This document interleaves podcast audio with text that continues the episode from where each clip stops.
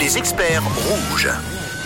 Et c'est lundi, c'est la reprise de la semaine et le lundi, nos experts répondent à vos questions de vie quotidienne. Ils se plient en 4, en 8, en 12, en 16 pour vous, pour vous aider du mieux que possible et pour régler vos petits tracas du quotidien. Et ce matin, notre experte, c'est Laetitia, éducatrice canin spécialisée en, en comportement et éduzen. Bonjour, bonjour Laetitia. Bonjour Camille, merci pour l'accueil. Ça va bien? Ça va super. Merci d'être l'experte du 6-9 de Rouge ce matin. Donc, on parle de vos chiens, de leur comportement, de ce qui vous préoccupe, vous, à la maison. Alors, Laetitia, quel est le rôle d'un éducateur canin et qu'est-ce que tu proposes à Eduzen? Alors à Eduzen, on est là pour euh, quatre missions différentes. La première, c'est pour tous les problèmes de comportement, quel que soit le problème de comportement. On, a, on est là aussi pour les chiots, pour bien commencer, euh, démarrer euh, tout de suite sur la bonne patte. On est là aussi euh, pour euh, l'éducation euh, de base, le loisir. Donc on fait aussi des activités fun comme danser avec son chien, faire des tricks, lui apprendre à chercher des odeurs, etc. Et puis la quatrième mission, c'est quand les gens n'ont pas encore adopté un chien et qui se posent des questions sur quelle race, quel type de chien. Trop bien. Oui, trop cool. Alors généralement, on pense que quand on a un petit chien, il n'a pas euh, besoin de, de beaucoup sortir. Et au contraire, quand il est gros, le, le temps de balade doit être rallongé. Alors est-ce qu'il y a vraiment un temps de balade, Laetitia, à respecter et combien de fois doit-on les sortir par jour? Ouais, c'est une bonne question. C'est pas facile parce que ben, chaque chien est différent. Euh, je dirais que les balades, bah, elles ont deux principales, euh, deux buts principaux. Le premier, c'est évidemment l'hygiène. Donc euh, là, bah, c'est sûr que c'est minimum trois fois par jour.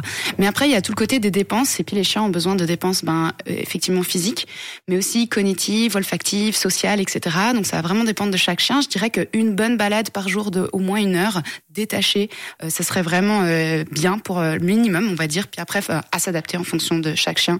C'est bien la qualité qui prime de la balade. Donc euh, bien choisir l'environnement, les rencontres qui se passent, etc. Alors vous l'avez compris, ce matin on parle de vos chiens, de leur comportement. Vous posez vos questions 079 548 3000 et on commence avec une question d'Alex qui nous dit salut l'équipe de Rouge, mon chien est très craintif, peureux, même à la maison. Que puis-je faire? Ouais, alors euh, c'est pas facile euh, de, de, de gérer un, un chien euh, qui, qui a des peurs. Ça va être important de respecter sa zone de confort, donc de le mettre le moins possible dans l'inconfort. D'accord. Donc euh, vraiment euh, de, de l'aider à ben voilà essayer de, de définir en fait qu'est-ce qui lui fait peur. Mhm. Est-ce que c'est le bruit? Est-ce que c'est les gens Est-ce que c'est les chiens? Et euh, après faire une, un travail de désensibilisation graduelle sur ces peurs-là. Donc ça veut ça veut dire qu'il va falloir en fait amener euh, le stimuli qui lui fait peur dans une dans un endroit où d'une certaine manière pour que ça lui fasse pas peur, une certaine intensité que ça lui fasse pas peur, mais vraiment le moins possible brusquer, respecter son émotion au maximum et puis après aller voir un, un, un éducateur comportementaliste si besoin. Merci beaucoup Laetitia pour ta réponse. On a également Anaël qui a une question pour toi ce matin. Oui, une question de d'Anaël qui nous dit alors bonjour, j'ai une chienne de 4 ans et un bébé de 7 mois, donc humain. Que faut-il mettre en place pour que tout se passe bien? Je précise que ma chienne se montre parfois agressive et nous ne savons pas quoi faire pour que l'entente soit au rendez-vous avec ma chienne et mon bébé.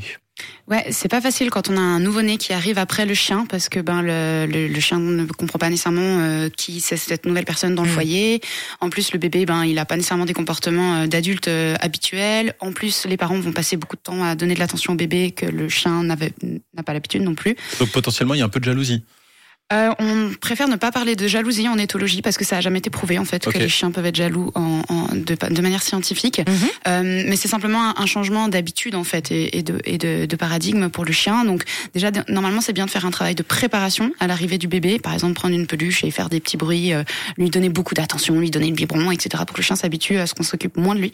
Là, ce qui va être important, c'est vraiment de primer sur la sécurité. Ça veut dire ne jamais laisser le bébé et le chien ensemble euh, dans la même pièce ou quoi que ce soit, qui est toujours utiliser les barrières bébé, mais pour le chien en fait, pas pour le bébé. D'accord. Euh, mettre des barrières bébés dans tous les, les environnements euh, et faire en sorte en fait que le, chi- le, le bébé ne soit pas une menace pour le chien, parce que pour l'instant le, le chien le voit peut-être comme une menace. Donc euh, que le bébé ne puisse pas, enfin qu'il y ait le, un maximum de distance possible pour qu'il y ait un état émotionnel euh, calme pour le chien.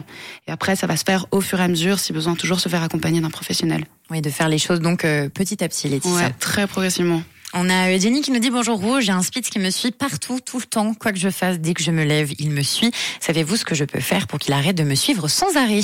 Ouais, donc euh, là on a un petit problème d'autonomie. Euh, donc c'est quelque chose qui va se travailler aussi progressivement. Euh, on peut commencer par exemple quand euh, le chien il est calme en retour de balade à euh, en fait faut imaginer comme un élastique qui est entre le chien et la personne et essayer d'allonger cet élastique mais sans jamais le casser. Donc ça peut être je m'amuse à faire deux trois pas en arrière puis après je reviens puis après je repars un petit peu plus loin puis je vais peut-être me faire un café et puis je reviens et toujours essayer de partir et de revenir avant que le chien commence à se lever et à vouloir me suivre.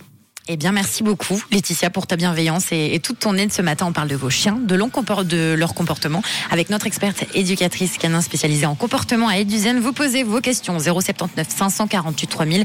Votre chien est peut-être euh, agressif avec les autres en balade. Vous avez des difficultés avec la marche en laisse. Pourquoi votre animal grogne sur les autres? Votre chien n'écoute pas. Vous avez envie de construire une relation avec votre animal, d'apprendre à jouer avec lui? Vos questions 079 548 3000. Et on retrouve Laetitia dans quelques minutes qui continue de vous répondre. Une couleur. Une radio.